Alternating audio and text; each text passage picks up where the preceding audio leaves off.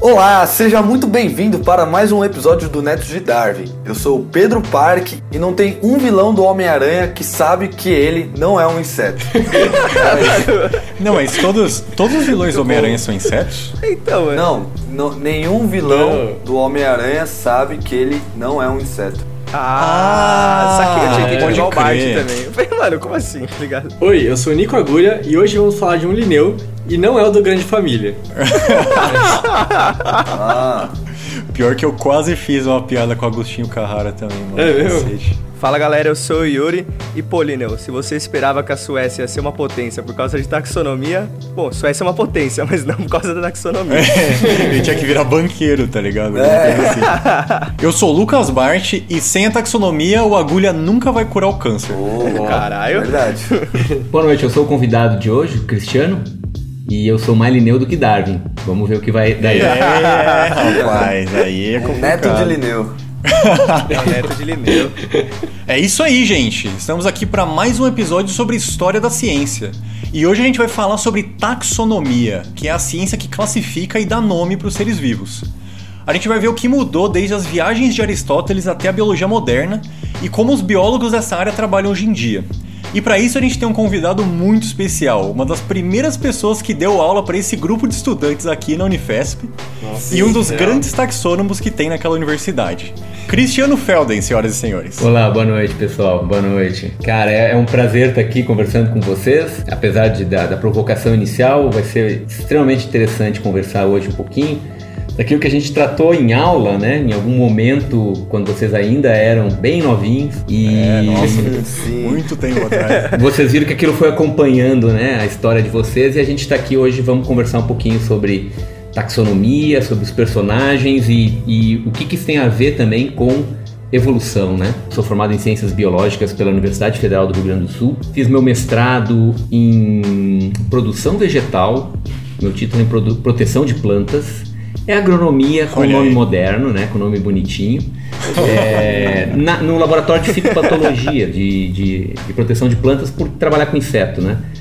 É, E eu fiz um doutorado na, Federal do, do- na Universidade Federal do Rio Grande do Sul ah, em biologia animal. Eu sempre trabalhei, desde o meu segundo semestre de graduação, com percevejos, principalmente com taxonomia. No meu mestrado, eu trabalhei com interação inseto-planta. Eu sempre tive curiosidade de, de interagir com outras áreas. A taxonomia foi algo que me fascinou desde o meu começo e que fez sentido para mim toda a minha formação em biologia, né?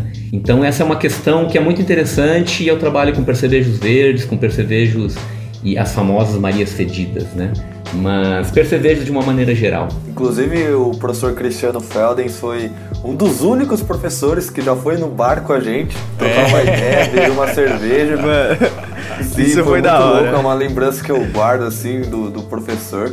Porque cria um laço humanista, né? A gente às vezes tem muito um olhar de, de palanque, né? De, um, de o professor estar num palco, né?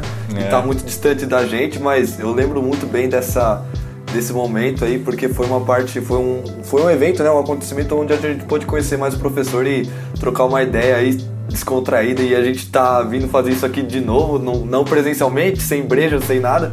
É. Mas é muito legal tá, tá com o professor de novo assim. O que a gente conversou lá, a gente não pode falar, né? É, Não, não, ali o que foi ali, morreu ali. exatamente. E agora que vocês sabem quem é o professor Feldens, então bora pro episódio.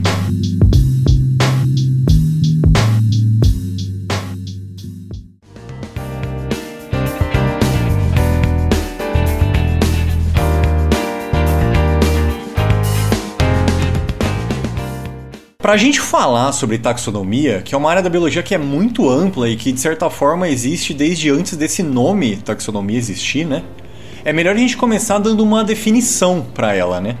Então, é, para vocês, falem aí, o que, que vocês acham que define a taxonomia? Ah, bom, eu vou dar um exemplo que eu acho, contar uma historinha que acontecia comigo quando eu era criança, que talvez vai ficar mais fácil para os nossos ouvintes entender mais ou menos como funciona a taxonomia. Porque quando eu era criança, minha mãe mandava eu arrumar meu armário.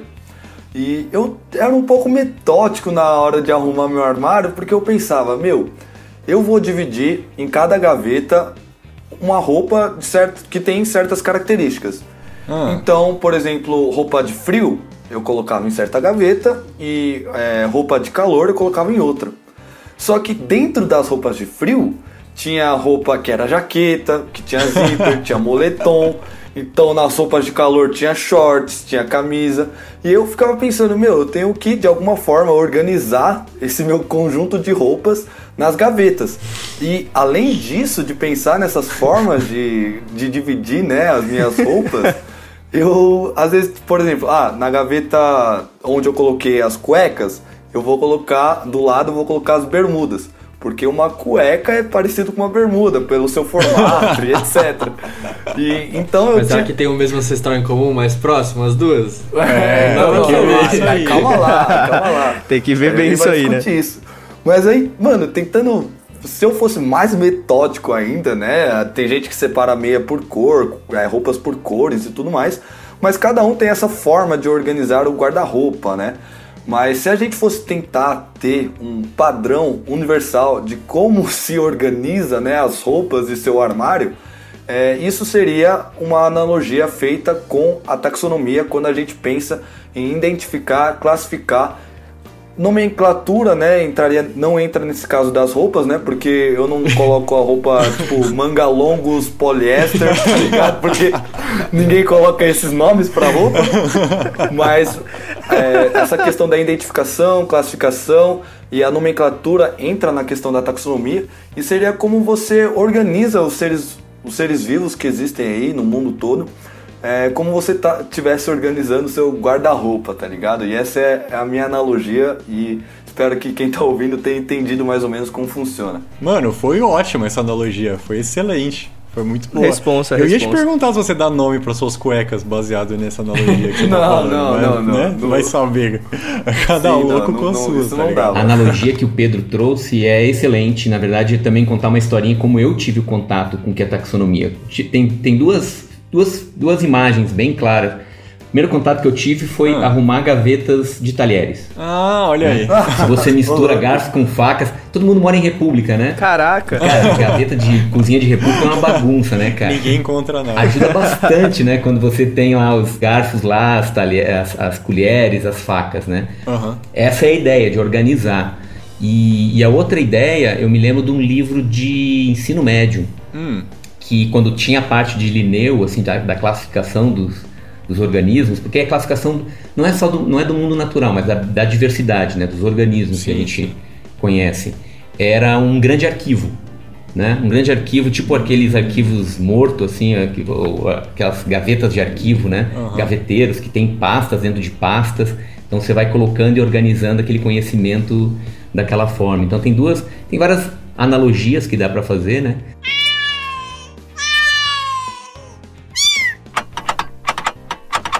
E pra quem não entendeu por que, que tem um gato miando na nossa vírgula sonora, é porque Tapson não mia. O ser humano, por natureza, é um classificador, né? E a necessidade de classificar surge eh, ali no, no- no princípio de uma, de um, né, da, da espécie humana. E, e talvez uma das, das características van- né, adaptativas vantajosas do ser humano é ter essa capacidade de abstrair e montar classificações. Qual é o bicho que eu tenho que correr? Qual é a planta que eu posso comer? Qual é a. E, Sim. e, e guardar isso de alguma forma, né? Sim. Tipo, saber se um predador. Tipo, se eles são parecidos, se eles podem. Se um que é que pode te atacar, o outro pode te atacar também porque é parecido. Tudo isso É, ajuda, sim, né? na- sim. evolutivamente, né? Exato. É tipo o caso da Sim. cobra coral, né? Tipo, e é interessante até o que o professor tava falando, porque você pensa que a gente organizou as coisas pra, não sei, é uma característica nossa de se organizar e organizar esse pensamento de, ah, esses animais são parecidos, então eu posso ficar perto deles que é de boa ou não, eu tenho que ficar longe. E isso também de certa forma atingiu eles, né? Porque, por exemplo, a coral falsa, ela surgiu evolutivamente, tipo assim, mimetizando a coral verdadeira que é venenosa, tá ligado? Então isso de uma É. forma evolutiva pode ter surgido como uma pressão seletiva, E né? nesse caso até para enganar a taxonomia, né? Com certeza. No caso do- Isso. de uma pressão seletiva ali, e você ter uma forma parecida com alguma coisa que, por exemplo, é venenosa ou que é, que é perigosa, né? Então, na verdade, até é, é, a natureza tem uma resposta para essa essa capacidade Nossa, dos verdade. animais, né? Aham. É interessante fazer essa conexão. Agora é. é- Pois é, né? Pode Nunca crer, pensado nisso. É. O que não é uma camuflagem senão uma tentativa da natureza enganar a taxonomia do resto dos animais, tá ligado? É, no, no caso, É verdade. justamente, a espécie humana consegue ultrapassar essa barreira, né? Porque o momento que ela Isso. consegue identificar que tem duas coisas parecidas, mas que são diferentes, né? Justamente, É. uma capacidade menor de classificação, ela já não vai permitir. Vai ver uma cobra coral, uma falsa coral, vai dizer, é a coral. Sim. É, na fala do Pedrinho, que eu achei muito legal, que ele, tipo, ele classifica e ele meio que, como posso dizer, ele relaciona as coisas, né? Que nem a cueca do lado da bermuda. Então, tipo, ambos você vai pôr pelo mesmo lugar, sabe? E a taxonomia tem esse papel, né? Você colocar, classificar, agrupar, né? Então ele, eu achei que o Pedrinho teve essa, esse, essa noção de fazer um relacionamento entre as roupas, sabe? Colocar coisa que você põe pelo mesmo lugar, pelo menos vai ficar no mesmo lugar. Pode não ser do mesmo ancestral comum, mas é. A ideia é a mesma. É, a cueca é roupa íntima, o shorts é roupa, é, sei lá, de sair. em cima dela, né? É. A primeira, a primeiro aspecto de uma classificação é a, pratica, é a praticidade dela, né? Sim, é. Ela tem que ser prática. Isso, Exatamente. isso é um dos pontos da classificação.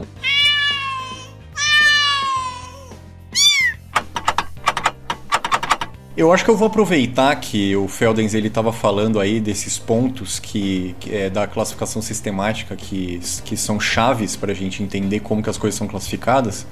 E eu tinha anotado aqui que o professor falou que os nomes eles precisam ser claros e práticos, né? Eles precisam, é, você precisa entender o que está sendo dito diretamente quando você vê o nome do, da coisa que está sendo classificada. Eles têm que ser informativos, né? Que o Feldens falou também que é, eles precisam ser como se fosse um resumo daquilo que você está classificando, né? É, uma outra coisa que eu vi é que eles precisam ser previsíveis, que tipo, através do nome você consegue poder prever é, características que você não conhece daquele grupo que você está classificando. E que ele tem que ter uma função em teorias. Que é como se é, ele, ele pudesse capturar é, entidades que estão agindo ou que são resultado de processos naturais maiores. E essas foram as características que eu tinha encontrado aqui para definir taxonomia, né? Tem, tem, tem um outro ponto bem importante quando a gente fala de taxonomia, e aí eu vou entrar numa, numa linha mais. até que eu preparei aqui, para a gente eh, deixar bem, bem. partir desse ponto básico, né? A gente falou de classificações, é, a gente falou das unidades dessas classificações, tá? E aí é uma questão que é um, é um ponto bem importante. Todos esses, esses aspectos que o, que o Lucas, que o Bart colocou, fazem parte de uma classificação ideal, né?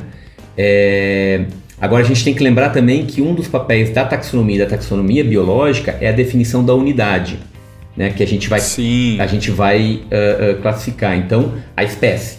A espécie é a nossa unidade básica, É. né? E isso, o nome Exatamente. da categoria foi dado pelo Linneu, né? Então, ah, definir espécie, na verdade, assim, se a gente colocar num, num quadradinho é, os, os três, as três principais tarefas da taxonomia, desde a época do Linneu, tá? E aí, desde a época do Linneu, porque o Linneu é a figura central na formalização da taxonomia moderna.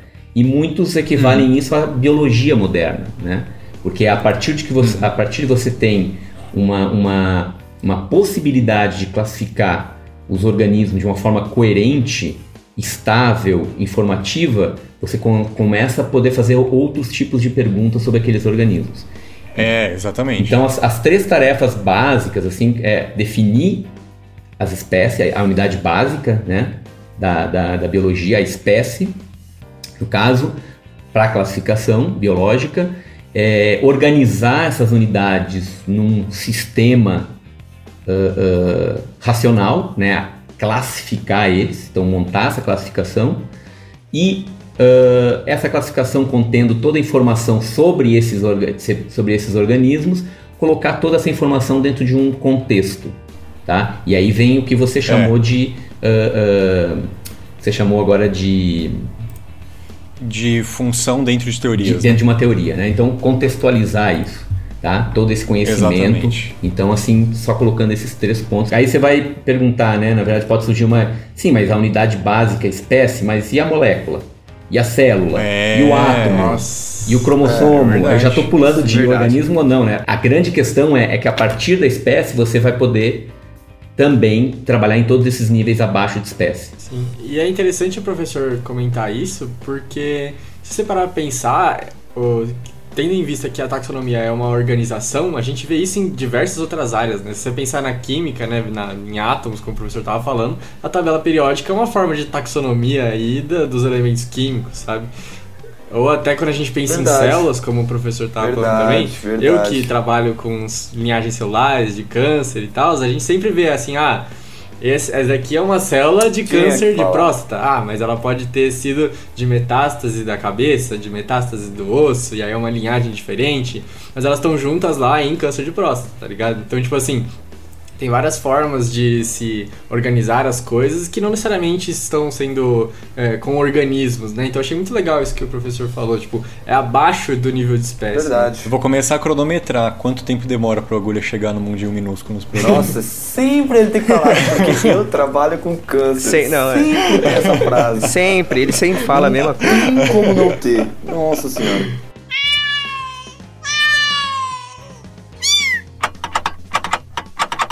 Bom, agora com o termo bem definido, a gente pode ir para nossa história, né? O início dela, assim como a gente falou nos nossos episódios sobre história da evolução, é com o Aristóteles, né? Ele foi um grande visionário para a época dele, é, mas também foi um cara que teve muita sorte, se você for para pensar. Porque ele estava imerso numa sociedade de filósofos, então, tipo, é, essas ideias sobre como era a natureza, como era a vida, como era o mundo, estavam muito em voga na, na sociedade onde o Aristóteles vivia, né? E também porque ele foi mentor de uma pessoa chamada Alexandre Magno, que não é o Alexandre Magno que faz parte do Neto de Darwin, apesar que às vezes ele certamente pensa que é a mesma pessoa, mas não é não. E é verdade, gente, o Ale chama Alexandre Magno, a gente não tá de sacanagem, é, não. Isso é, não é brincadeira. O Alexandre ele teve um império muito grande, né? E o Aristóteles, por conta disso, ele teve acesso a uma porção de seres vivos que a maioria da população grega não tinha. Eles tinham acesso aos bichos que tinham ali. Mas como o Alexandre foi até a, a Índia, tá ligado? Ele trouxe um monte de bicho que os caras nunca tinham nem ouvido falar. E principalmente de planta, que eles nunca tinham ouvido falar, porque o Aristóteles gostava muito de planta também. Então, é, ele teve é, e, tipo, esse contato com essas coisas que os outros filósofos não tinham. E aí, a partir disso, ele criou a primeira classificação de seres vivos, que foi justamente a escala natura, né? Na verdade, os gregos pensaram em tudo, né? ah, sim, não, isso é, Tudo que a, gente, que a gente consegue, problemas, questões, eles tiveram o tempo deles lá para conseguir pensar. Todos os problemas originais, na verdade, estão nos gregos, né? Mas o, o, Aristóteles é considerado porque justamente ele escreve, né, as várias obras que ficaram do Aristóteles, a história dos animais, né? É, eu não lembro agora o, o, o equivalente para as plantas, mas e ele então propõe não só uh, estudos de classificação, mas também vários outros estudos do mundo natural. O Aristóteles tinha sido aluno do Platão, né? Só que ele teve uma, uma pegada diferente do Platão, na verdade. Ele, na verdade, vai lá e vai para o mundo natural. Ele, ele tenta aplicar isso. Ele esquece, esquece essa ideia de, de mundo ideal. Aí vamos, vamos trabalhar com o que a gente tem à mão aqui, vamos botar a mão na massa, né? Então ele começa Exatamente, a estudar. Excelente. Então, é, em vários aspectos, ele acaba sentado, que é uma maneira bem resumida de falar, né? Os gregos, ah, claro, como, como é. cultura, é, é, é, algo é. mais. Mas tem essas personagens que são bem importantes, e o, e o Aristóteles fica, então, como o primeiro é, taxônomo, né? Assim, que teria feito, então, uma, uma proposto uma classificação. Ele fez o, aí como também já foi dito, a escala na Nature, né? Mas foi mais para animais, né? No, no começo eram os animais e meio que algo linear, né? Meio Lamarck, depois que a gente tem essa ideia, né? É, pensando na evolução, que é a questão do linear ele classificava de uma maneira linear, né? É mais linear que o Lamarck ainda, né? Ah, é, só fazer um paralelo com a evolução, né? Que a gente está mais acostumado. Então ele tinha essa ideia mais linear, né? Mas mesmo assim, é o que a gente sempre falou, é... Lamarck não era burro porque ele pensava de um jeito, Aristóteles muito menos, sabe? Muito menos. muito menos, exatamente. É, a, a, até porque tinha uma, tinha uma noção, e aí, claro, não sei os detalhes também, mas isso é tem outra ideia por trás que é muito importante, que é a questão do fixismo, né? Sim. Que, é, exatamente. Os organismos eram fixos e eu não exatamente assim. É, acho que isso que eu considero a, a principal diferença entre a escala Nature para valer do Aristóteles com a ideia do Lamarck, igual o Yuri citou. Porque realmente, quando você vê as imagens, você vê uma imagem de uma. de como se fosse uma. que não é uma árvore, né? De uma representação evolutiva do Lamarck e da escala natura e do Aristóteles, elas são até parecidas, porque elas são em linha reta, né? Mas é que o Aristóteles ele achava que ele conseguia é, organizar os seres vivos numa escala de complexidade. O Lamarck achava que os indivíduos eles se transformavam uns nos outros numa escala de complexidade.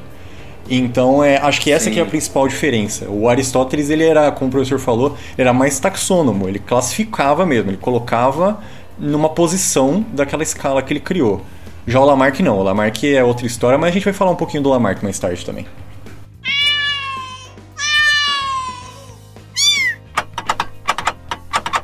Assim, a ideia geral, eu acho que da escala natura é a questão de ele conseguir pensar em animais perfeitos e imperfeitos, né? Em grau de perfeição. E pensar, tipo, em sangue quente, né? Animal quente, frio. É. Meu, como ele imaginou isso, sabe? É, pensar em dividir um mais perfeito é um animal quente. Ah, mas ele certamente pensou nisso porque a gente tem sangue ah, quente, sim, tá ligado? Sim. Então, como a gente era o, o alto da escala dele. Sim, mas tipo, já então... consegui abranger colocar um grupo dentro do outro mesmo. Eu nunca tinha. Agora o professor falou que eu pensei nisso, mas é complexo, cara. Isso não é fácil, não. Sim, sim. É. Ainda mais não, que você vê seres tanto, tão diferentes, sim. tá ligado?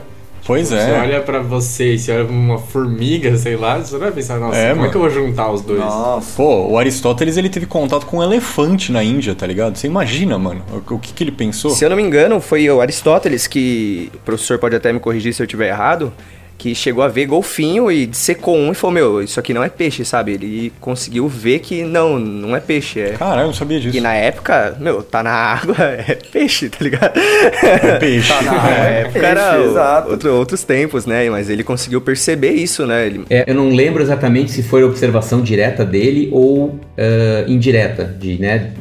É, de secação, se foi ele mesmo que, enfim, mas tem, tem essa... Ele, ele, tem, ele tem ideias bastante modernas, assim. E uma coisa que é muito interessante, né, para nós hoje é super trivial pensar nessa organização hierárquica né, das coisas, grupo dentro de grupo. E, mas isso foi também, foi inventado, foi criado, né? Não é uma coisa. E quando a gente pensa na, na taxonomia, né, bem de antigamente, era tudo baseado na, na questão da morfologia, né, na questão da anatomia. E isso não torna as coisas mais simples. É, isso é realmente complicado, porque você tem organismos muito diferentes, muito diversos. Você tem de um inseto, um percevejo a um mamífero, e é complicado você ter uma noção de organização. Hoje em dia é mais difícil ainda, porque entram várias coisas, né? várias questões, comportamento, DNA, é, dados moleculares. Mas até mesmo para aquela época, quando era uma taxonomia baseada na questão da morfologia, na anatomia, né, era, era bem complicado. É isso que coisas. o Aristóteles acabou analisando outras variáveis, né, como o Yuri estava falando, tipo assim, pensar no sangue quente, por exemplo, ou até em observar a reprodução dos animais. É, é, comportamento, comportamento, víscera. Sim. Porque imagina, você só olhando, a pessoa tá olhando, vê um ornitorrinco, tá ligado? O bicho é nada a ver, velho. Não tem nada com nada. Aí você fala, Nossa, meu, o que, que é isso aqui, tá é, ligado? Então.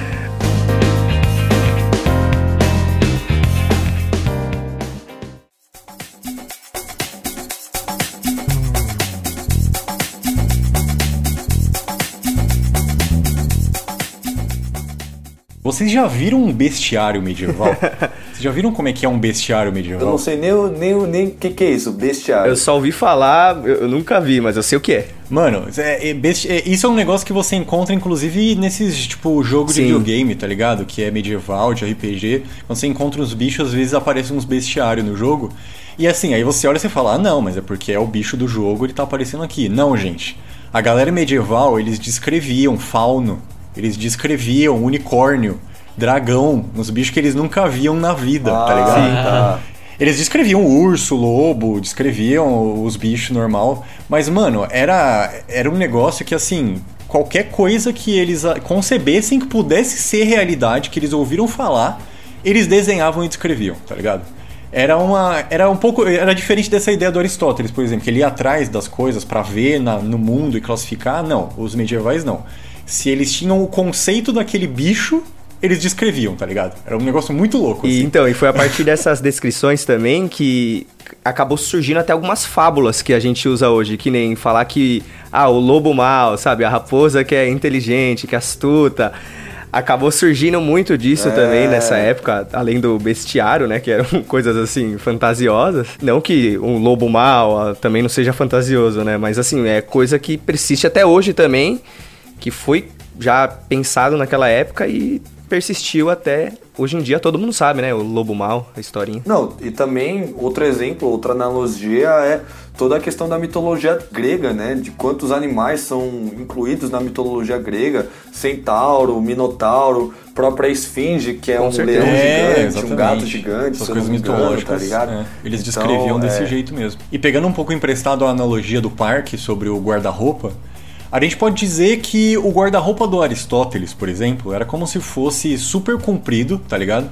E aí ele colocava todas as roupas enfileiradinhas, assim, tá ligado? Uma camisa do lado da outra, aí é, começava a ir pras calças ali, aí de repente começava a virar uns agasalhos, aí lá pra ponta umas toucas, tudo junto, agrupada, mas uma linha, né?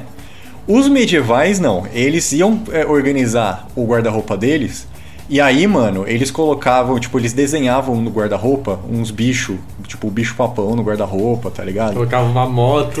é, colocava nada a ver, é, colocava umas pedras, tá ligado? Os caras eles iam classificar qualquer coisa e dizer que aquelas coisas eram seres vivos, né? Só para colocar talvez uma, uma coisa interessante de botar um cenário por trás disso, é porque na verdade hoje já tem muitos estudos mostrando, na verdade, que essa idade média, né, que é considerada a idade das trevas, na verdade tem um desenvolvimento cultural Uh, impressionante, assim, né? Mas enfim, se dá esse gap grande porque a Idade Média é considerada que o conhecimento ele pouco, ficou, ficou um pouco estancado, né? Ficou um pouco no que os gregos, os gregos falaram e aí, uh, com o avanço, enfim, é, do, do, você tem aí um predomínio do Império Romano, você começa a ter essa na Idade Média você tem esse isolamento, conhecimento, né? Fica, fica na verdade uma, uma, uma certa classe, os o clero, né? Que fica dominando ali o que se conhece de forma é, é, é, efetiva, mas claro que na verdade com interesse também, porque não era muito bom esclarecer as pessoas sobre as coisas. Então acho que todos, todos esses essas questões que surgem e claro que isso tem influência na classificação dos organismos, né? Ela fica ali meio nebuloso, porque é, fica estanque no que, que os gregos falaram. Então Aí, talvez essa ponte de buscar lá no Renascimento, quando você tem o Renascimento, na verdade, que os caras fazem lá, e tem um, um, um, local específico onde surge o Renascimento na Europa, né? Que é o norte da Itália, ali, que era um lugar de muito comércio. Lineu! Lineu, agenda!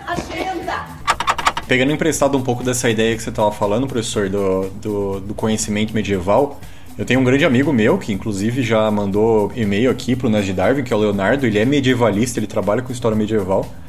E ele, é, e assim, pegando um pouco emprestado esse conhecimento dele, é, quando caiu o Império Bizantino, é, lá tinha muito desse desenvolvimento cultural durante a Idade Média. E ele era meio reservado ali, meio em Constantinopla mesmo. E aí quando os turcos tomaram lá, vários dos, dos pensadores que moravam lá eles fugiram principalmente pro norte da Itália. Viraram justamente. até professores, né, de famílias nobres, começou a dar aula e difundir todo é, o, tutores. o conhecimento que eles tinham do, do Império Bizantino, né, o romano do Oriente. Exatamente. E aí esse conhecimento ele voltou justamente a ficar muito em voga na Europa Ocidental, que é essa Europa que a gente via muito medieval e tal. Teve gente que foi para França, teve alguns que foram para Alemanha. E aí começou a ferver o renascimento, né? Que é esse renascimento dos conhecimentos gregos. E isso aconteceu também com a área da taxonomia da sistemática, principalmente quando os espanhóis e os portugueses resolveram subir de barco e atravessar o Atlântico, né? E aí descobriram uma biodiversidade inacreditavelmente grande que eles não tinham nunca concebido existir, né? E aí fica um pouco difícil você pensar numa, é, numa classificação da forma como eles faziam antes, com aqueles é, organismos que eles conheciam.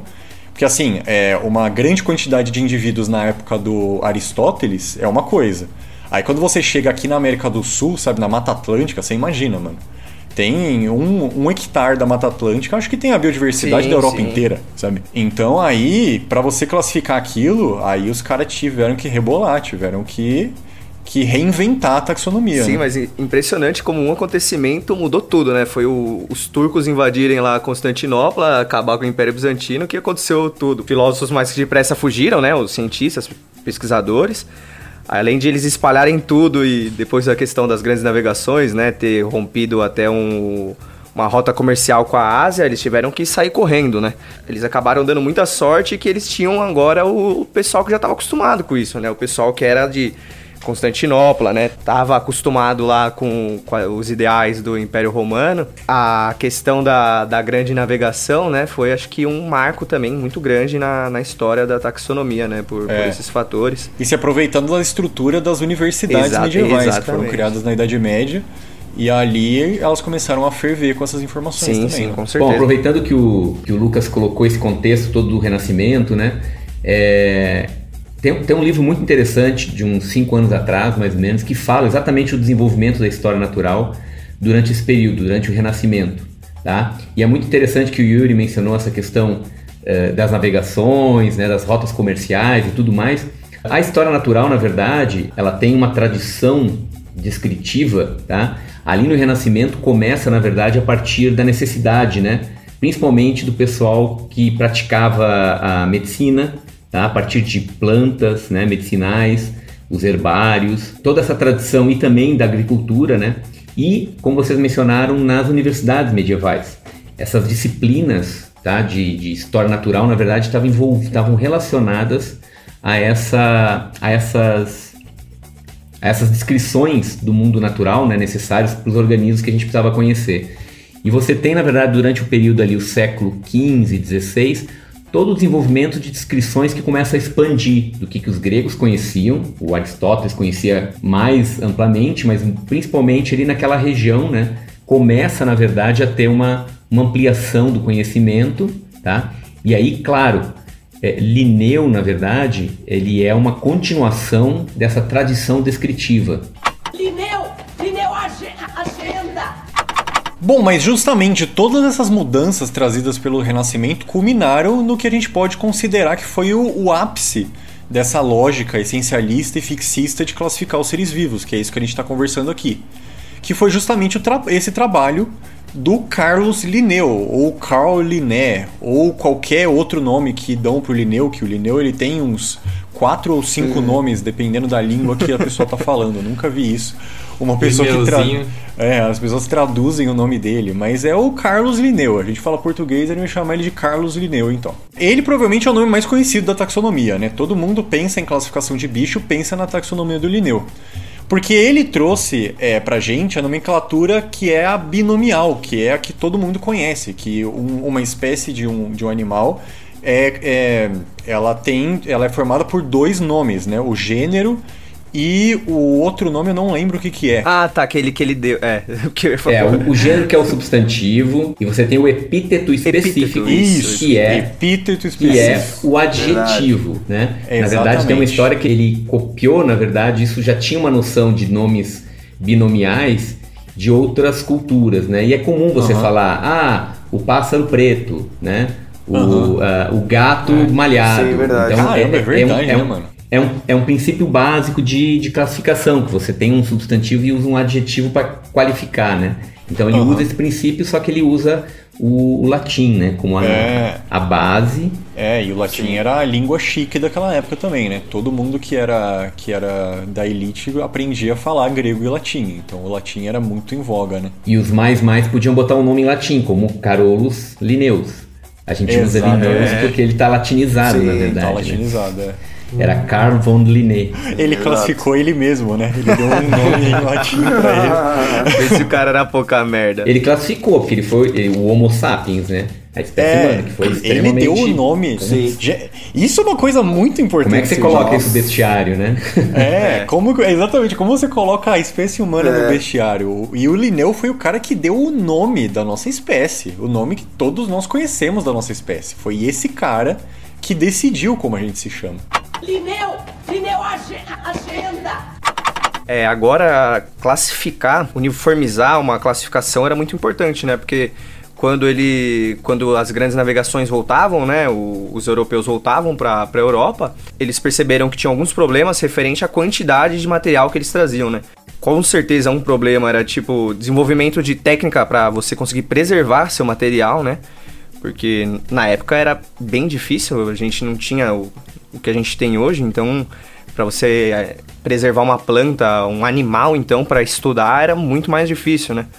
É, fora todo o tempo que já tinha da viagem, complicava muito. E além disso também era a criação de alguns museus, né? Na época também começou a ser criado, é Museu de História Natural, é, herbários, onde eles continham aquelas plantas que eles conseguiam algumas identificar, faziam coleções, né? Mas faltava a questão dessa classificação, essa uniformização, né? dessa ideia da hoje taxonomia. Então, Linneu acho que foi começou chegando metendo o pé na porta, né? teve algumas ideias que, claro, antes dele teve outros que tentaram, tiveram grandes contribuições, mas partindo já direto por Linneu, é assim, como eu disse, ele chegou, chegou chegando, né? E, e a época, né, das grandes navegações que a gente estava falando, é, eu posso estar enganado, mas eu lembro das minhas aulas de geografia do ensino médio que as grandes navegações foram o pontapé inicial para a globalização, né? Então toda a informação que você tinha em um lugar, ela transitava, né, ao, ao redor do mundo todo. E quando o conhecimento científico foi se globalizando, a gente precisava globalizar também uma linguagem científica, né? Então, por exemplo, se eu estou trabalhando com uma, com uma espécie e você está na China, nos Estados Unidos, trabalhando com uma mesma espécie que a minha, só que eu tenho que conversar com você e a gente e eu tenho um nome para essa espécie, você tem outro nome, a nossa comunicação fica um pouco complicada, né? Então, eu acho que a importância do Linneu nessa parte da questão dele de fazer um, um, entre aspas, né, um manual de classificação, de identificação e nomenclatura de espécie, foi muito importante nesse contexto de globalização, né, porque é, o mundo todo estava começando a se comunicar. A ciência mundialmente estava começando a se comunicar, né? Claro que a priori estava concentrado ali na Europa, né? Mas mesmo assim a comunicação precisava rolar, né? É, entre os países da Europa mesmo, né? É, fora que tudo que você agora consumir, não tudo, obviamente, mas grande parte das coisas que estavam sendo consumidas era vindo de fora. Então, meu, você tinha que saber o que você está fazendo, você tinha que conseguir, como o Bart disse, dentro da própria Europa, comunicar, né? Por exemplo, o tomate, a batata, coisas que não tem na Europa, você tinha que saber explicar para um outro é, europeu o que, que é aquilo, para que, que aquilo é bom. Então, isso também foi um, muito importante, você conseguir classificar e a linguagem ser igual para todos, né? E, e, ainda mais, tipo assim, a língua é diferente, mas a gente pensa no próprio Brasil, assim, é, sei lá, como que, tipo assim, lá, lá no Nordeste chamam... Inhame chamam... e mandioca. Exato, é, sim, são sim, esses sim. exemplos que eu queria falar, tá ligado? A gente fez um episódio aí com era pai d'égua lá, onde eles falavam que chamavam piolho de cabra, né? Que a gente conhece como centopeia, como inseto, como cobra, mano. Tipo é, assim, diferente. São outras coisas diferentes. Imagina você tá falando de cobra e na verdade o maluco tá falando de um inseto e tipo, mano, what the fuck? Sim. A conversa não vai bater. E uma coisa importante é que, assim, até hoje se usa o latim por causa disso, né? Uma língua morta que não vai ter modificação. Então, quando a gente fala de é, Homo sapiens, Homo sempre vai ser Homo, sabe? O sapiens sempre vai ser sapien. Quem sabe o que é isso sempre vai saber. Não vai mudar, sabe? Não tem um, outro jeito de falar, uma gíria para falar isso, sabe? Não, isso é, é uma língua morta, então é muito importante que se continue, continue sempre usando o latim. Lineu! Lineu, agenda! Esse é um aspecto da contribuição fundamental, na verdade, do Linneu, né? que ele traz isso de uma uniformização do sistema de nomes, né? É, dentro de um esquema que aí sim vem na tradição da classificação já, como era com os gregos, né? mas ele propõe essa, essa, essas diferentes categorias. Na verdade, originalmente ele propõe só cinco categorias, né? Uh, depois a gente aprende que são sete. Na verdade, a gente pode ter até mais de 50 categorias, dependendo da classificação atual mas ele, ele, ele traz e uniformiza os nomes e de forma bastante eficiente. Como vocês mencionaram antes, teve outros uh, naturalistas né, que propuseram classificações. A grande questão é que o Linneu, na verdade, teve uma grande sacada. Né? Ele, ele, na verdade, começou estudando plantas, ele era botânico, e ele começa a estudar as estruturas reprodutivas das plantas. E ele começa a dar nome de partes sexuais que a gente que se usava na época, né? para as partes reprodutivas das plantas, que não necessariamente são homo, homólogos, né? E os livros é. e, e, a classificação deles esgotou, virou best-seller. Né? Porque É. ele, teve essa, ele teve essa sacada que as pessoas gravaram, acabaram guardando É. isso. Ficou extremamente, extremamente popular a classificação. Imagina, dele. naquela época, mano, a galera achava. Tinha um monte de gente que devia achar um absurdo. O cara, mano, o cara tá falando putaria de flor, tá ligado? O que, que é isso? Tá louco? Herege, né? Ao mesmo tempo, era um tópico muito importante, porque, como vocês falaram, essa questão da comunicação, e não era só do, da agricultura, era da medicina também, né? Os boticas tinham que trocar informações, tinha que ter. Então, isso, era, isso foi uma questão que foi surgindo. A gente falou lá do começo dos fundamentos da taxonomia, né? Isso surge ali né, nesse momento, que você tem uma profusão. Na verdade, até tem uma, tem uma hipótese agora que se trabalha com. é, que se fala de information overload, né? Que é um sobrecarregamento de informações. Você tem uma quantidade, e aí teve que ter uma revolução para mudar. Porque se trocava informações dizendo assim: ah, o bicho pequeno verde que ocorre na Lapônia, que é mais ou menos assim. tananana. Não, mas tem que colocar isso de uma Nossa forma. Senhora. O cara conseguiu sintetizar em cinco categorias, sendo que o nome da espécie era é binomial, né? Então isso foi bastante. Essa é a maior contribuição. É, se você- se você parar pra pensar, ele pegou um negócio que é extremamente complicado de se classificar e de se organizar, que são todos os seres vivos do mundo, e ele, ele descobriu uma forma meio que simples de fazer isso, né? Porque não adianta nada você querer organizar as coisas de uma forma que fique extremamente complexo, né?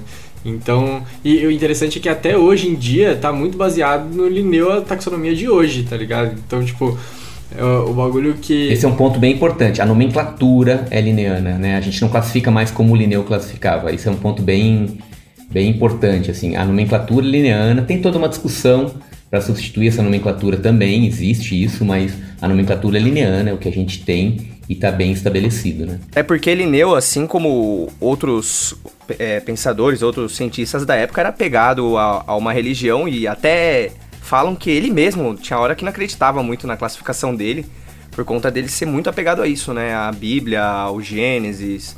Ele era E- fixista, né? Totalmente, é. Sim, Tem sim. aquela frase que é atribuída a ele, né? Que é Deus, Deus criou, criou, Linneu, organizou. É, exatamente. Ai, cara. Isso era tudo um contexto da época, né? E a gente tem que pensar como é que isso. O cara era, um, era influente, na verdade, lembrar de novo, ele é sueco, né?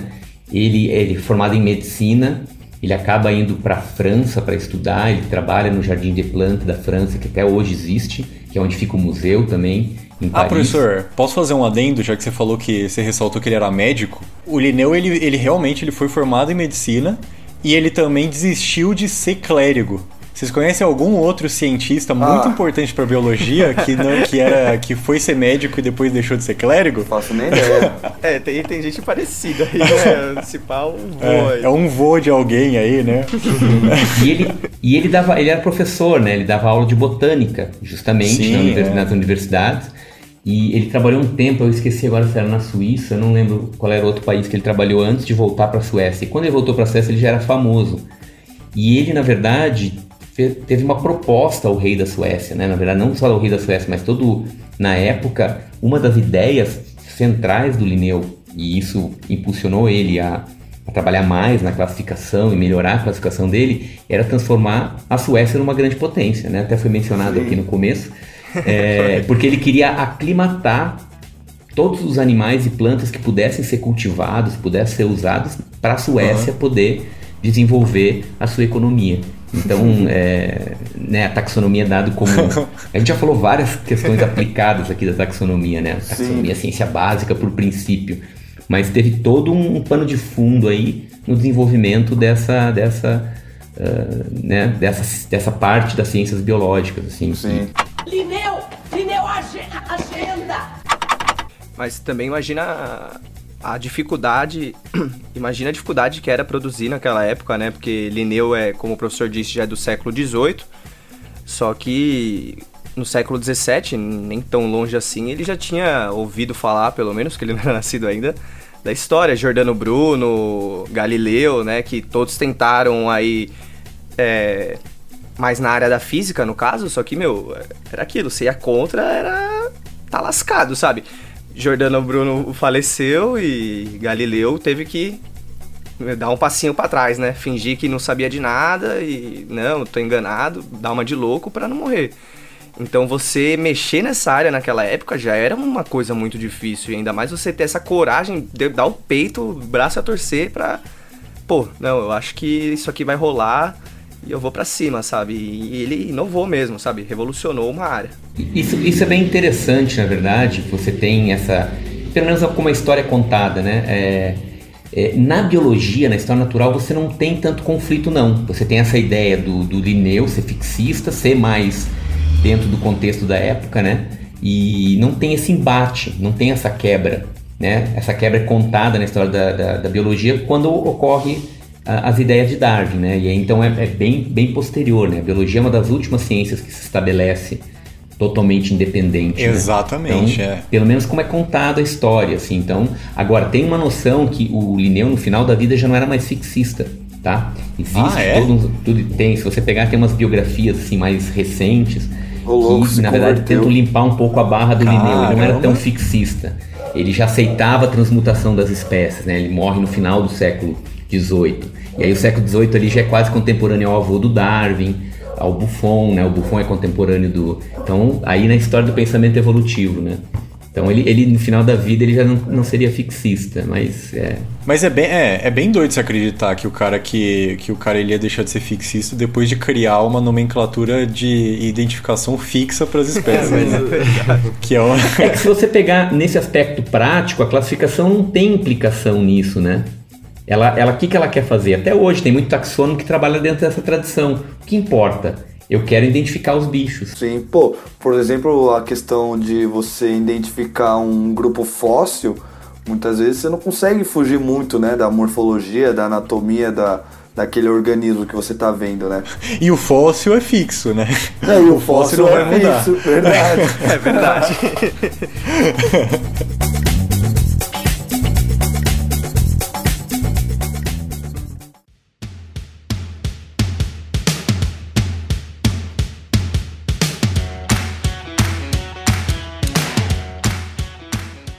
Então, eu acho que a gente pode dizer, sem medo de errar, que a teoria evolutiva foi a maior quebra de paradigma da história da biologia, né? Sim. É, apesar disso, o Darwin em si, ele não moveu muitos mares para modificar como a taxonomia era feita, né? Ele, ele até falava um pouco sobre essas coisas, mas ele estava mais focado em umas outras coisas, na questão justamente do, do fixismo, do transformismo e da evolução, justamente. É, mas depois, alguns seguidores dele é, passaram a contestar é, formalmente como a sistemática era feita, e tiveram alguns pesquisadores antes do Darwin que também chegaram a contestar um pouco como era essa sistemática que o Linneu meio que estabeleceu e coroou, né, a sistemática fixista. É, e aí a gente pode falar então de algumas pessoas que vieram nesse pós-Linneu, né? Eu acho que a primeira pessoa que dá para falar, na verdade, é até um contemporâneo do Linneu, né? Não sei se de repente dá pra falar que é o Buffon. Sim. é uma figura, Ah, é um tá, personagem ia É importante. verdade. E você tem uma contraposição, porque o cara é, é- Claro que tem todos os problemas associados também à interpretação dele, mas ele é um dos iniciais ali que começa a desenvolver a ideia do transformacionismo, né? Ou como é que se transmutação das espécies, né? E o próprio Lamarck depois, eles falaram algumas coisas sobre como é, eles achavam que deveria ser a classificação e a, e a taxonomia da- das espécies, né? Que era uma coisa a mais no sentido de você selecionar características mais importantes do que outras para você conseguir agrupar as espécies de forma mais dinâmica e não mais fixa, como era na, na época antiga, desde o Aristóteles, né? Sim, Buffon até acabou indo contra algumas ideias de Linneu, né? Muitas, talvez. E ele, ele tinha um grande parceiro também, De. Não sei exatamente como fala, pessoal, mas é, eles tinham exatamente essa ideia. Eles olhavam também para a anatomia do, dos animais. Eles tinham um foco um pouco diferente daquele que o que Linneu já tinha, né? Eles abordavam de outra maneira, como o próprio Bart disse, eles tinham outro, outro jeito de, de agrupar. Então eles, além de tudo isso, eles olhavam também agora para anatomia, até de, de ossos, é, iam até um pouco mais a fundo. E veio na minha cabeça agora, eu não lembro o o nome do filósofo, pensador que disse isso, mas tem aquela famosa frase, né? Você entra no rio e sai como outra pessoa, né? Isso porque você está em constante mudança. E isso foi um pensamento que a gente já contou em outros episódios. Eu acho que a gente esqueceu de fazer uma recomendação nossa, que é para ouvir um episódio sobre história da evolução. Ele é muito bom, é um dos best sellers aí do, do Neto de Darwin. Mas para vocês entenderem, porque a gente está desde o começo, né, falando de fixismo, de, de alguns pensadores, né, de alguns naturalistas, Lamarck, Linneu, a gente já tinha comentado isso na História da Evolução. Então fica aí uma dica para você que pode estar não entendendo alguns termos, né, a gente deixa bem mais explicado no episódio sobre História da Evolução. É, esse ponto que o Pedro, Pedro, Pedro traz até é bem interessante, porque na verdade, como a gente está falando de taxonomia, classificação, né, é, quando a gente fala do, da história do pensamento evolutivo, acaba tendo, sendo importante marcar essas fases, né? Ah, as ideias fixistas, e aí você tem uma, uma modificação do paradigma da época para poder explicar e tudo mais. Quando a gente para para pensar na história ou como é que se desenvolveu o pensamento da taxonomia, como é que ela evoluiu, na verdade, ela vai ter todos esses passos seguindo também, mas a taxonomia, na verdade, ela acaba tendo um papel paralelo, né? Ela classificar o mundo natural sem precisar explicar. Na verdade, é uma das questões da classificação. A classificação, uh, uh, inicialmente, ela está ela tá descolada, né? E é justamente nessa época pós-Linneu é que você começa a ter, pô, pera um pouquinho, nós temos essa, essa natureza organizada dessa forma aí, como é que a gente explica isso? E aí você começa a ter essa não é, não é só a partir do Linneu, mas é a partir dessa época que você começa a ter essa quebra, né? E uma coisa que o professor está falando que é muito interessante é que o próprio Gênesis, quando Deus né, cria Adão e Eva, na verdade só quando cria Adão, se eu não me engano, um dos mandamentos do, do Criador, né, de Deus, que dá para Adão é vá e classifique os animais que estão nas isso, terras, dá os sabe? nomes. Então, Nossa, é, velho. Isso, exatamente. É mesmo? É, é um dos mandamentos de Deus, assim, pro, pro Adão, tá ligado? Pode crer. Os primeiros mandamentos. É, o Adão teria sido o E- primeiro taxônomo, na verdade, né? Mas isso É. Exatamente. Netos de Adão, né? é do Adão. Homúnculos de Adão. gente vê- Homúnculos de Adão. É, então. E a gente vê todas as- essas referências, né? De como a cultura, o contexto daquela região, é, daquela, daquele momento, né? Influenciam na- até nas escrituras sagradas, né? Então, é uma coisa muito, muito interessante de ter sido pontuada. É, e essas escrituras são, foram escritas muito antes dos gregos, inclusive, dos filósofos gregos. Então é realmente um negócio bem impressionante. né? Irineu! Bom, e aí, é, como eu tinha falado lá na minha abertura desse bloco, os, é, o Darwin em si, ele não falou muito sobre taxonomia, mas várias pessoas que seguiram o pensamento evolutivo dele começaram a pensar um pouco sobre essa área da, da classificação dos indivíduos também, além de simplesmente é, querer explicar é, sobre como as espécies se modificavam, igual o Darwin passou a vida tentando explicar. E aí, a gente pode falar de alguns deles que foram é, bastante emblemáticos, né, nesse sentido. É, como, por exemplo, acho que um dos primeiros que a gente pode comentar é sobre o Ernest Haeckel, né? Que é um cientista muito é, importante, porque ele era um cientista que ele era evolucionista. E é, ele foi. é, ele tinha uma teoria é, é, sobre evolução e também sobre classificação, que você conseguia é, saber a ancestralidade comum dos indivíduos através da embriologia.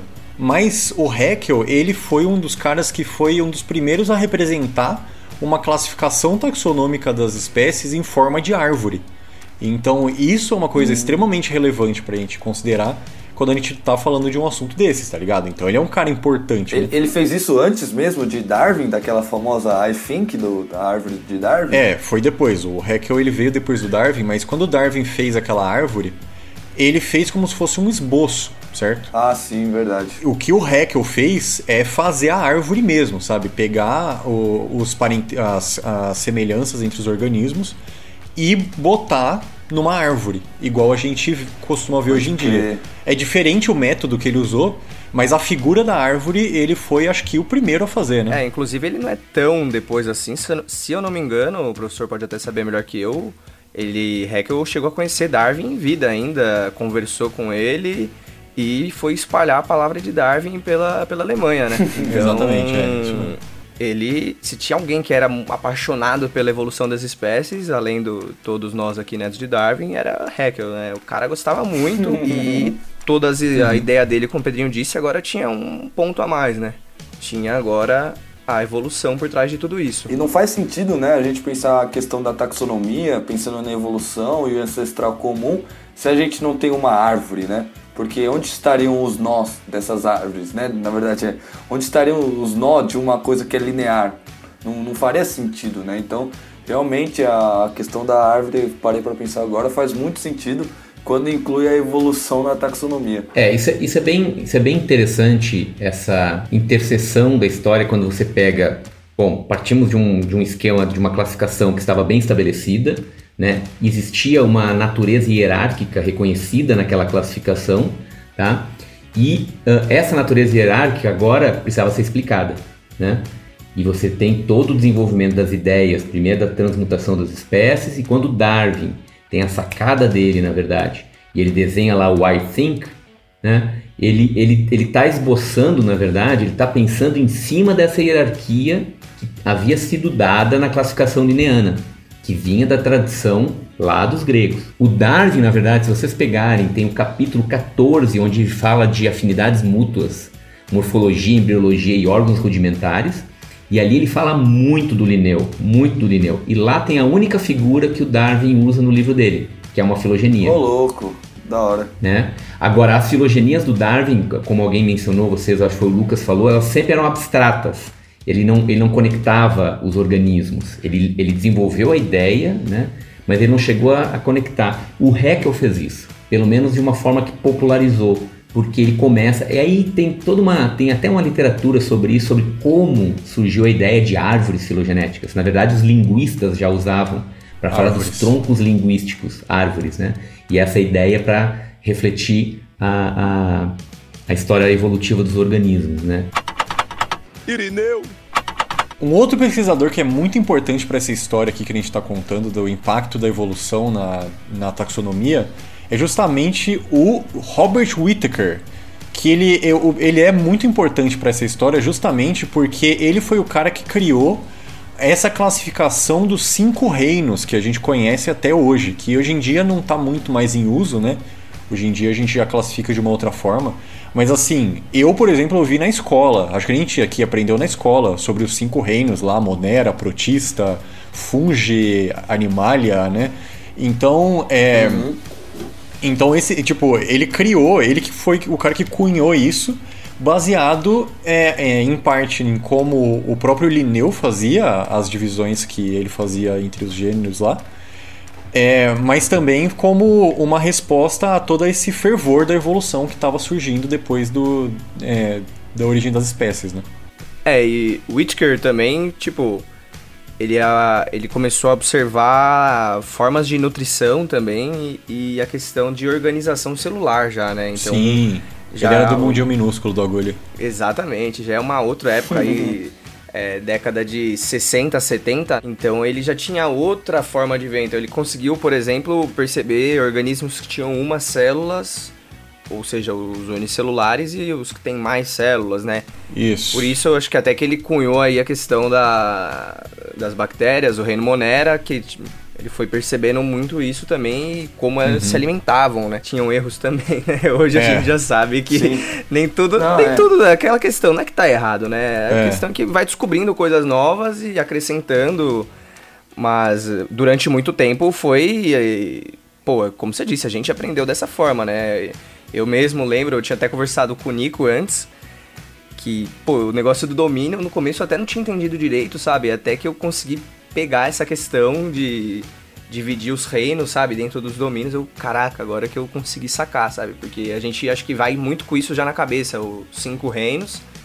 E, pô, o cara Pra pensar nisso tem que ser foda, né? Mas é verdade, eu não tinha parado pra pensar nisso. O cara tem que ter essa visão dos organismos unicelulares para classificar esses reinos, porque senão ele nunca ia ter é... o reino Monera, né? É verdade. É, mas pelo fato ele, é, ele é bem Sim. atual já, né? For década de 70, final da década de 60 aproximadamente, então ele já teve, a tecnologia já foi muito, muito melhor, muito maior para ele. É, a gente deu um saltinho aí porque a gente quer guardar a polêmica pro final, afinal de contas, né? é sempre bom, né? A gente gosta de polêmica. É, imagina se né, nessa época ou até antes um cara vem falar pra você que uma bactéria vai ter um ancestral em comum com você, tá ligado? Que você, você Ah, é, não. Nossa, É, você já pensou? Você é Você louco. vai falar, mano, para de mentir, velho. Não, o próprio Darwin já, já falava É. isso, né? Que todos os organismos têm um ancestral comum. Isso daí já é. era meio que absurdo, É, mas né? Imagina Darwin, isso é. naquela época mais antiga ainda, que eu, a gente, eu cheguei a comentar aqui, de Linneu até antes, quando o Jordano Bruno, Galileu, esse cara ia ter morrido com certeza, tá ligado? É, o é louco. primeiro. Nossa, ia ter ido um junto desse. com todo mundo. Galileu, se nascesse 100 anos mais cedo aí, tava, tava ferrado. É. Ah, sim, não, tinha nem ligado? ideia. Então, Sim. imagina propor uma coisa dessa, sabe? Onde a gente tinha algo que na época era. Não, até hoje tem gente que pensa assim, que o humano, nós humanos, somos a coroação, a gente é o ser mais evoluído, né? É, Aham. Imagina você se comparar, chegar a tocar no assunto com uma bactéria, sabe? É. Não tem nem. Né, mano? Não O ia- Darwin foi crucificado Sabe? por falar que a gente tinha ancestral comum com os macacos, mano. Você imagina você falar que você tem ancestral comum com uma bactéria que pode te matar, Não, não, tá ligado? É. Sim. Mas ainda mais difícil que isso é você classificar, né?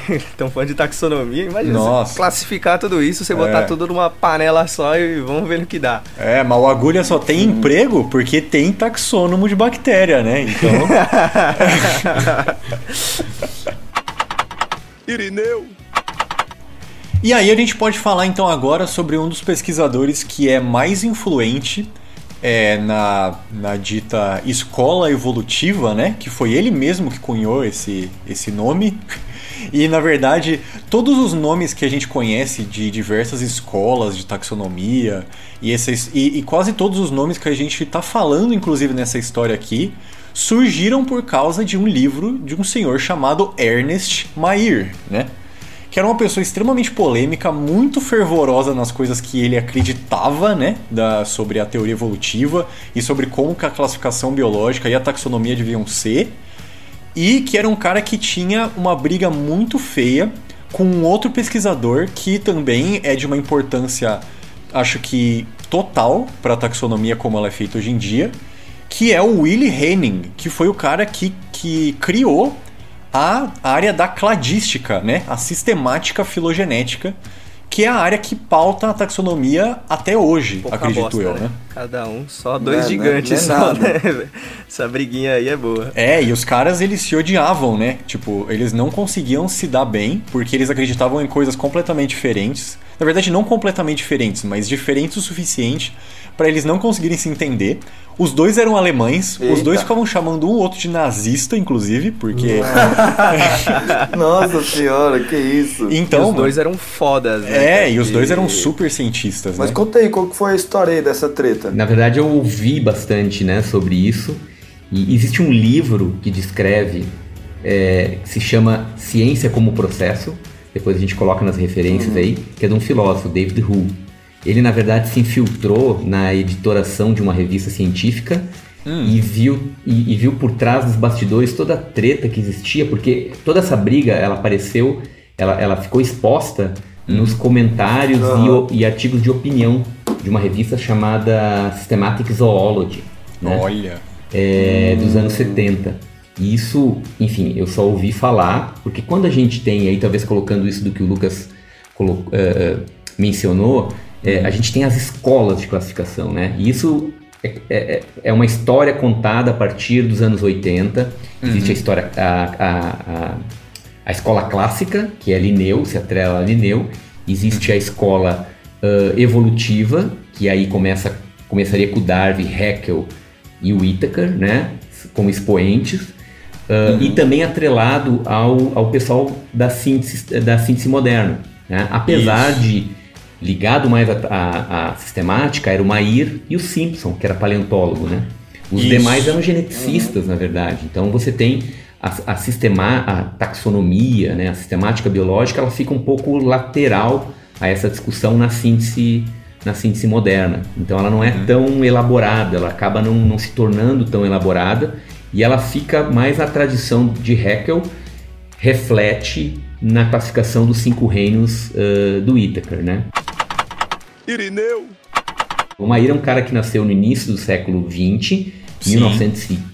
4, se não me engano, e morre em 2005. Ele vive 101 anos. Olha, Então ele vive Nossa. muito tempo. Foi é um ontem. cara muito experiente. Você veja que na década de 60, 70, quando se tem essa discussão, ele, ele já é muito experiente. Ele já é um cara super experiente, né? Aham. E já tinha, na verdade, uma outra história na década de 50, que a Evolution, que é o, o periódico que surge também quebrando da Systematic Zoology, É. existe uma, uma treta entre os zoólogos e os evolu- evolucionistas na década de 50. Isso é uma outra história, nos Estados Unidos. Eita. Tá? Isso se repete nos anos 80 com os, os taxonomistas evolutivos e os cladistas. Né? Cladismo, aliás, foi um termo cunhado pelo Mair É, pra, ah, como, como sendo uma pecha né, para os seguidores do Willy Hennig. E não seria legal ser cladista. Mas os cladistas dizem, beleza, adorei o nome, eu sou cladista. Por quê? A busca por claro. né? Então eles assumem. Cara, aí tem coisas dessa época, assim. Tem memes, na época não se chamavam de memes, né? Mas tem é, memes. não tinha o Dawkins ainda. Uh, enfim, tem toda uma, uma treta. Agora, o Hennig ele falece em 1978, isso também é importante. Ele está tá no início dessa, dessa treta entre, os, entre os, os cladistas e os taxonomistas e os evolutivos, né? E aí tem uma história dos fené- fenéticos também, né? Os, os taxonomistas numéricos aí no meio, o Socal, o... Então, Nossa, é é, uma, muita briga. é uma treta ali que, Sim, que, que, que quebra. É, e não são conversinhas amigáveis sempre, que todo mundo, ah não, respeito sua opinião. Não é sempre assim, né? Tá ligado? Não é. Foi uma história que. É, foi, foi, foi assim que foi contada e, e- e se usa bastante isso como um exemplo, né? E, mano, assim, eu posso, eu não sou taxônomo nem nada, mas vendo de fora, parece que essas tretas dentro da taxonomia é bastante recorrente, Sim. né? E até mesmo atual. Porque é, a gente teve uma participação aí aqui no podcast e a gente até citou um outro departamento, laboratório, de uma, de uma mesma universidade aí, e a pessoa já falou, ô, ixi, pera aí, não fala isso não, tá ligado? Porque a gente tem meio que uma É, rixa com eles. É, não vamos falar quem. E aí a gente falou, não, demorou, não vamos falar quem, não vamos expor nem nada. A gente até cortou essa parte aí do, do É. podcast. Mas parece que é bem recorrente, né, essas tretas, assim, no, na, na área da Né, taxonomia. Ou eu tô enganado? É, Faz um então, episódio, treta científica. Treta quando, quando a gente para pra pensar, mas por quê? Se a gente para pensar, são 3 mil anos, ou 2.400, 2.500 anos, se a gente pensar em Aristóteles de tradição, Aham. né? Tem um peso muito Sim, grande. verdade. Você imagina pra tudo. quebrar isso, mano? Então, Sim, com certeza. Você imagina então, o assim- peito do Henning, velho, de chegar e falar, não, agora eu tenho um jeito novo de fazer o bagulho aqui. Você imagina os caras? Você é louco, você é louco. Irineu. Mas beleza, gente. A gente viu essa treta, mas então a gente precisa entender agora o que exatamente o Willy Henning fez de diferente para despertar esse ódio do Ernest Mayr, que era um, um pesquisador dinossaurico da época, né? Que era um monstro da, da síntese moderna da evolução. É, o que, que o cara propôs que quebrava tanto esse paradigma e que hoje em dia é a hegemonia, né? O que, que ele propôs que foi tão bom para a taxonomia? Colocando, colocando de uma forma bem, talvez bem simples, assim, tentando não ser, é, ser bem didático, assim, mas a gente tem que, na sistemática filogenética, a- a- o ponto central é justamente o nó. Você identificar o ancestral, né, de forma objetiva e ah, clara, tá? Uhum. Então, isso, na verdade, se reflete numa filogenia, no que o Hennig chamou de filogenia. Então, toda, toda a discussão e toda a proposição do Hennig eh, partia, na verdade, do princípio darwiniano, né? De que Claro. as classificações deveriam refletir a história evolutiva, só que ele deu, um, ele deu um, um, um plus a mais aí, ele foi um pouquinho mais adiante. Ele falou assim, a gente precisa identificar o ancestral de forma ah, ah, objetiva, clara. E ali estão nos nós. Então ele propôs, que ele chamou de, de, de, eh, filogenias ou de cladogramas, né? Aham. Para a partir dos cladogramas você derivar então a classificação dos organismos. Então esse é o ponto central. E aí ele não parou aí, na verdade ele desenvolveu todo o trabalho dele. O primeiro livro é de 1950, Sim, tá? é. só que ele escreveu em alemão, né? E depois É. houve uma tradução em 66 para o inglês e depois uma tradução também independente para o espanhol em 68. Olha só. E ali ele desenvolve um pouco mais ainda o argumento dele. Ele publica um resumo disso, ó, que nem o Darwin, né, um resumo, em 1965.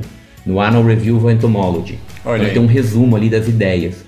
E aí ele, ele populariza, tá? A partir da década de 60. Uhum. E, e aí ele não vai só com essa proposição de identificar de forma é, objetiva os ancestrais dos grupos que você quer classificar, né? Ele também propõe uma metodologia, tá? Então ele propõe a metodologia. Então quando a gente conta história, assim, o Darwin propõe que as classificações deveriam refletir a história evolutiva, mas é 100 anos depois é que vai surgir uma metodologia que permite fazer Isso, isso. O é. Hennig, o Hennig deixa claro, a gente nunca sabe quem é o ancestral, o ancestral é hipotético. Sim. Então a gente identifica o nó e ali a gente sabe que teve um evento cladogênico.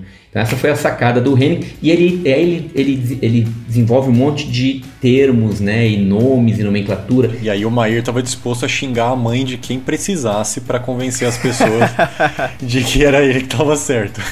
E eu acho que quando eu ouvi pela primeira vez a questão do ancestral comum ser hipotético, de ele, entre aspas, não existir, pra mim não fazia muito sentido, mas estranho também. hoje em dia, sim, é, é bem estranho, mas hoje em dia tá muito claro pra mim, porque se você descobre, se você pega um fóssil e classifica ele, e diz que ele é o ancestral comum, você não consegue colocar ele no lugar do nó. Você sempre coloca ele no lugar do ramo. Então, é, então tipo, mesmo que você descubra um fóssil, você não consegue afirmar que ele é um ancestral comum, porque ele vai virar um ramo, tá ligado? Não, e isso é irado, porque aí você lembra do que a gente tava falando lá no começo do programa, do Aristóteles, lá da escala Naturi, que a ponta da escala Uhum. era o mais complexo que ele acreditava, tá ligado? E aqui na É, sistemática filogenética, aí- os terminais da árvore, eles não necessariamente são mais complexos. Eles só são mais recentes, eles só são mais é, derivados, como é o termo São que contemporâneos, na verdade, né? Quando a gente, É, mesmo que a gente isso. bote um quinidário, um porífera, mas ele está no mesmo nível, eh, no mesmo corte temporal, eles são contemporâneos, eles estão Sim, vivos. é. Não, eu digo Claro a que, por característica, né? Não o, o Isso. organismo. É, relacionado ao ancestral, Os né? poríferos têm características provavelmente mais similares. Não quer dizer que o porífero é igual ao ancestral, né? Não, Mas é. um ancestral ali, Sim. um bolo de célula deu origem a porífero e deu origem ao resto dos animais. Isso. Né? Um outro bolo de célula que se dobrou ali e deu origem a, a gástula, Isso. deu origem aos quinidários e deu origem aos bilaterais, né? Esse é um Exatamente. aspecto muito importante. Irineu. E pra fechar, eu acho que é legal a gente falar um pouco sobre como é que funciona a taxonomia hoje em dia. A gente acompanhou aí uma longa história que passou por um tanto de reviravoltas, brigas, né, de ego e mudanças de paradigma uma atrás da outra. Mas então acho que é legal a gente mostrar aonde que isso levou, né? Como é que as coisas estão hoje em dia. Então, isso é bem interessante. Da, da- assim, a, a- interpretação, se a gente parar para pensar lá no começo, a gente começou a conversar e definindo taxonomia. A gente acabou nem desenvolvendo muito em cima de sistemática e taxonomia, né? A gente acaba usando isso, esses termos de forma é, é, complementar, na verdade. Ah, eu, para fins de, de, de facilitar, eu considero os dois sinônimos, tá? Apesar de, se você for na, na literatura, você vai ver que tem autores que definem como coisas diferentes. Geralmente a taxonomia estaria mais ligado aos nomes, né? A descrever e dar os nomes. A sistemática estaria mais ligado à classificação em si, à filogenética sistemática, né? Ao esquema de classificação. É, mas se você parar para pensar, não tem como você propor uma classificação sem os nomes e também não faz sentido ter nome sem ter uma, uma classificação. Então as, ah, é, essa é uma, é uma das, das observações, né? E eu geralmente uso de forma complementar e não, não, não vejo muita, muita dificuldade nisso. Até porque durante um tempo ficou até, até uma historinha legal quando entrei na Unifesp. Eu queria dar um nome do laboratório que eu ia participar de, de laboratório de taxonomia. E aí o pessoal falou, não, mas taxonomia, isso é coisa. Taxonomia é coisa de. né? Coisa velha. Não, taxonomia não. E, na verdade, assim, pô, mas, pô, mas é taxonomia, não. Sistemática, então. É, tá bom. Né? É, se a gente parar pra pensar na- no dia a dia, na tarefa, dia a dia, o sistemato o taxônomo, eles são, para mim, são equivalentes. Então, não tem como fazer uma coisa sem a Ah. outra. Apesar de ter gente que trabalha mais em uma determinada né, eh, eh, tarefa, em determinados trabalhos, depende muito do grupo. Tem grupo que é pouquíssimo conhecido, tem grupo que você tem. Cara, o conhecimento é tão insípido que você está trabalhando num nível. Né? Sim. E isso agora falando de como está a sistemática hoje, né? A, a, sistemática, a taxonomia, na verdade, ela sempre foi uma ciência que tentou uh, utilizar dados de todos os tipos. Então, quando você começa a ter dados diferentes, lembrando a descoberta do DNA na década de 50, né? Sim. Os dados moleculares começam a explodir 60, anos 60, anos 70, nos anos 80, e hoje você tem genomas. Pois então, assim, é, a taxonomia, ela nunca se furtou a, a, a, a poder usar todos os tipos de dados. O que acontece é que alguns são treinados, né? Mais para usar um tipo de dado dentro de uma tradição, dentro de uma determinada eh, linha de pensamento do seu orientador, isso acaba acontecendo. Claro. E também e-mails, né? É muito mais caro você fazer pesquisa eh, de forma eh, com dado. dados moleculares e, enfim, é, é difícil montar um laboratório e ao mesmo tempo você precisa descrever espécies, né? Precisa estudar a, a- bunda dos insetos lá para poder dizer é uma espécie diferente da outra, né? Então, é, mas assim, um panorama muito bom que a gente tem do que, é taxonomia hoje é olhar essas revistas, como a gente estava mencionando, a Systematic Biology, a Cladistics, a Systematic Entomology, tem várias, eh, várias, vários periódicos eh, que, que se dedicam à sistemática né? e de alto impacto. Inclusive, eu queria pontuar três coisinhas. O primeiro é ouça o nosso episódio sobre ciência de base e ciência aplicada. A gente fala da importância da taxonomia, então, para não prolongar muito e não ficar repetitivo, ouça esse episódio que é muito bom. Segunda coisa que eu queria dizer é que o ramo da taxonomia é um ramo ainda que recebe, precisa receber muita atenção, porque estima-se mais ou menos que exista é, 10 milhões de espécies no mundo e só foram descritas né, 1,3 milhões. Então são números aproximados, então se for fazer a conta, né, são quase 8,5 milhões de espécies é, que estão por aí para serem descobertas, né, para serem descritas. Isso se a gente não Ou for serem extinguindo várias outras ou milhões. mortas, né? É, exatamente. Sim. Mas outra coisa muito interessante da taxonomia, que é uma coisa que a pro- nossa professora Laura Leal falou para mim numa aula, é a orientadora do, do BART, é que às vezes a ciência não acontece só com a- o empilhamento de bloquinhos, mas acontece também quando a gente tira bloquinhos defeituosos. E isso é muito interessante porque hoje em dia a gente sabe que na taxonomia e algumas filogenias existem coisas a serem consertadas, né? Existem blocos que estão quebrados que a gente precisa tirar e recolocar um outro que sirva melhor. Então eu acho muito interessante essa área da taxonomia porque é uma área muito grande, é uma área onde você pode.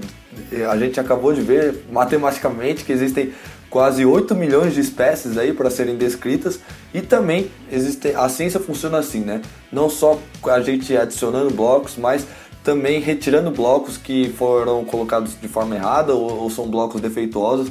E é uma área to- totalmente incrível que dá muita oportunidade, né? Mas e a pergunta que não quer calar, né, mano? Desses tijolos aí que você tá falando, Park. Quem que colocou o maior tijolo nessa parede da ciência aí? Foi o nosso vovô Darwin ou foi o amiguinho aí do Feldens, o Linneu? O meu, o meu desafio era esse, cara, pra vocês verem que Linneu foi mais central que Darwin. A gente vai ter que mudar o nome do podcast, Netos de, de Linneu. é, netos de Linneu. Não, mas é, eu acho que é, dentro desse, dessa, essas figuras sempre vão estar né, é, Aham. em torno disso. O Darwin mesmo. É tudo o ligado, Darwin, né? o Darwin Tudo- mesmo, na verdade, é, é muito, é muito uma figura central e é claro que toda a questão do século XIX e do desenvolvimento da ciência, né? E sem dúvida, só que isso não tem, não tem a dúvida. né? A, a teoria evolutiva ela é central para entender a biodiversidade, para entender a natureza, Sim. né? Os organismos como a gente conhece ele Com hoje. certeza. A frase do professor foi muito bonita. A, a, a evolução é a teoria central da biologia. Eu gostei muito dessa frase. Tem, tem, os, tem os sistematas malucos que estenderam isso para nada faz sentido em biologia que não seja a luz de uma filogenia. Nossa! Mas aí, Mais discussão aí, já tem pouca, né? Não deixa o Maíra escutar, tá ligado? Senão ele vai levantar do túmulo pra matar alguém.